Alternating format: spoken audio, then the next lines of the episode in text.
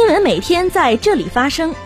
聚焦热点，关注时事。新闻十分报道最真实事件，实时追踪校内外新闻。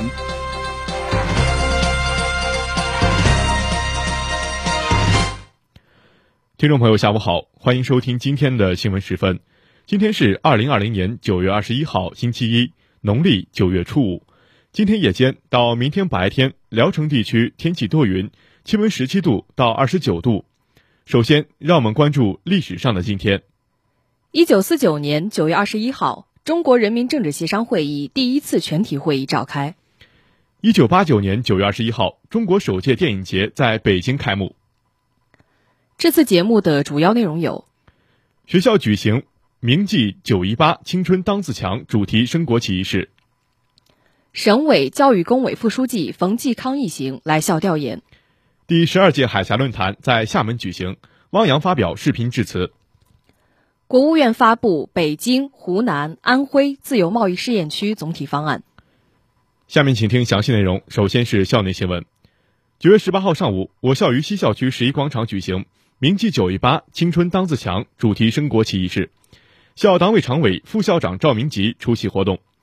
学生工作部、校团委等相关部门和学生代表等四百五十余人参加仪式。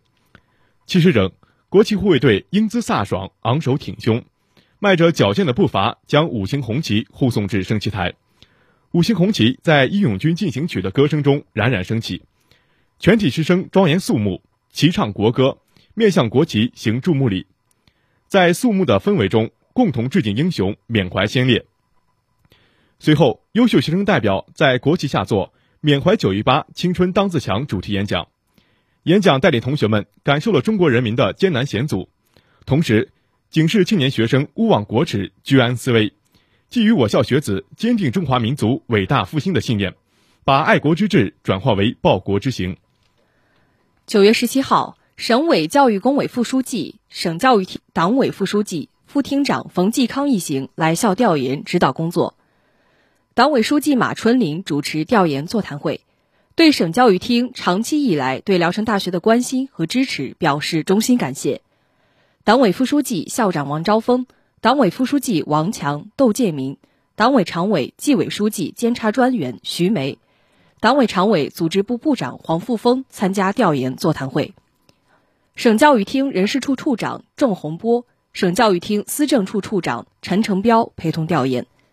座谈会上。王昭峰详细介绍了学校的发展建设情况和党政与思想政治工作，并就学校发展面临的挑战及学校今后的发展思路进行了汇报。他表示，学校将一如既往全面贯彻省委省政府决策部署，扎根鲁西不动摇，提升办学水平，强化特色优势，为促进山东省高等教育均衡发展和高等教育强省建设作出应有贡献。九月十七号下午，学校召开一流本科专业建设点申报推进工作会，相关学院及专业建设负责人、教务处工作人员参加了会议。会议分析解读了国家一流专业双湾计划立项建设情况和相关政策，分享了国家级一流本科专业申报与建设的经验。校党委常委、副校长赵长林回顾了教育部推进一流本科专业建设双万计划以来，学校各学院认真筹备、积极申报的工作历程。肯定了学校相关专业在一流本科专业建设中取得的成绩。赵长林指出，教育部二零二零年一流本科专业建设点申报工作即将启动，各相关专业一定要高度重视，吃透政策，做好顶层设计，抓好工作落实。同时，同时他提出四点要求：一要提高认识，增强紧迫感，提高自信心；二要走出专业建设的几个思维误区；三要对标建设重点突出。四要提前谋划，抓好针对性工作。下面是学院快讯：九月二十号，环境与规划学院党总支书记李磊、院长张宝华、党总支副书记、副院长高桂银、副院长刘子婷、刘道臣带领学院团委、地理科学系负责人和部分辅导员走访了新生宿舍，给新生带去关怀与问候。此次走访交流，消除了新生对新环境的担忧和困扰。拉近了学院领导、老师与新生之间的距离。九月二十号，音乐舞蹈学院开展一对一迎新工作。在迎接二零二零级新生入校工作中，突出服务理念，倡导志愿精神，组织二百余名迎新志愿者与新生建立一对一联系，稳妥细致地做好相关工作。一对一迎新志愿者的组织招募和具体工作实施，有效缩短了新生亲临新环境的适应期，为新生解决了具体困难，让新生感受到了学院学校的温度。九月十九号晚，音乐与舞蹈学院采用在线视频方式组织召开了二零二零级新生家长见面会，三十余名新生家长和新生与学院全体辅导员一同参加了会议。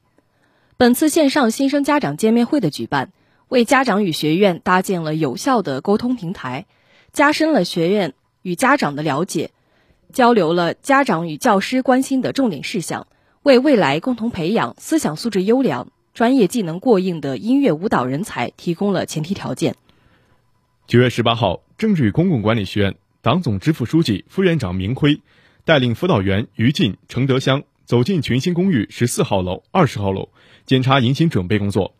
本年度新生宿舍美化工作，学院出资为每个新生宿舍贴了壁纸，并聘请专业保洁公司对每个宿舍进行专业保洁消杀，确保健康安全、窗明几净，努力为新生创造温馨、整洁、安全的住宿环境。接下来是国内新闻。九月二十号，第十二届海峡论坛在厦门举行，中共中央政治局常委、全国政协主席汪洋在大会上发表视频致辞。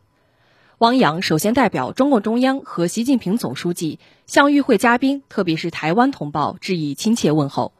他指出，两岸关系发展的根基在民间，动力在人民。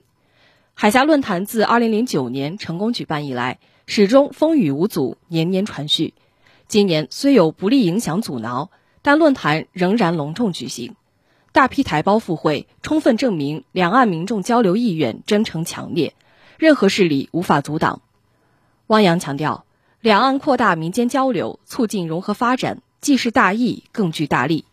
希望两岸同胞秉持民族大义，顺应历史大势，多做有利于两岸关系和平发展、两岸同胞增进福祉的事，共担祖国统一的历史责任，共襄民族复兴的历史伟业。九月二十号前，国务院印发《中国自由贸易试验区总体方案》和《中国自由贸易试验区扩展区域方案》。方案指出，在北京、湖南、安徽设立自由贸易试验区，扩展浙江自由实验贸易区区域，是党中央、国务院作出的重大决策，是新时代推进改革开放的重要战略举措。要以习近平新时代中国特色社会主义思想为指导，全面贯彻党的十九大和十九届二中、三中、四中全会精神，坚持新发展理念，坚持高质量发展，以供给侧结构性改革为主线，主动服务和融入国家重大战略。建设更高水平开放型经济新体制，以开放促改革、促发展、促创新，同时赋予自贸试验区更大改革自主权，深入开展差别化探索，加大开放力度。九月二十号，第十一届中国统计开放日活动暨第七次全国人口普查月启动仪式在北京举办。今年开放日的主题是“大国点名，没你不行”。国家发展改革委副主任兼国家统计局局长宁吉喆介绍，目前第七次全国人口普查各项准备工作进展顺利，七百多万普查人员将于十一月一日起走入千家万户，正式开启普查现场登记。在开放日活动上，他表示，第七次全国人口普查是在中国特色社会主义进入新时代，我国人口发展进入关键期开展的一次重大国情国力调查。同时，今年的全国人口普查采用互联网云技术、云服务和云应用，全流程加强对公民个人信息的保护，确保公民个人信息安全。希望广大社会公众积极参与人口普查，主动配合，如实填报，确保普查数据真实准确。听众朋友，今天的新闻时分就为大家播送到这里。编辑孙晓岩，播音宋新荣、刘佳宁，感谢您的收听，下次节目。再会。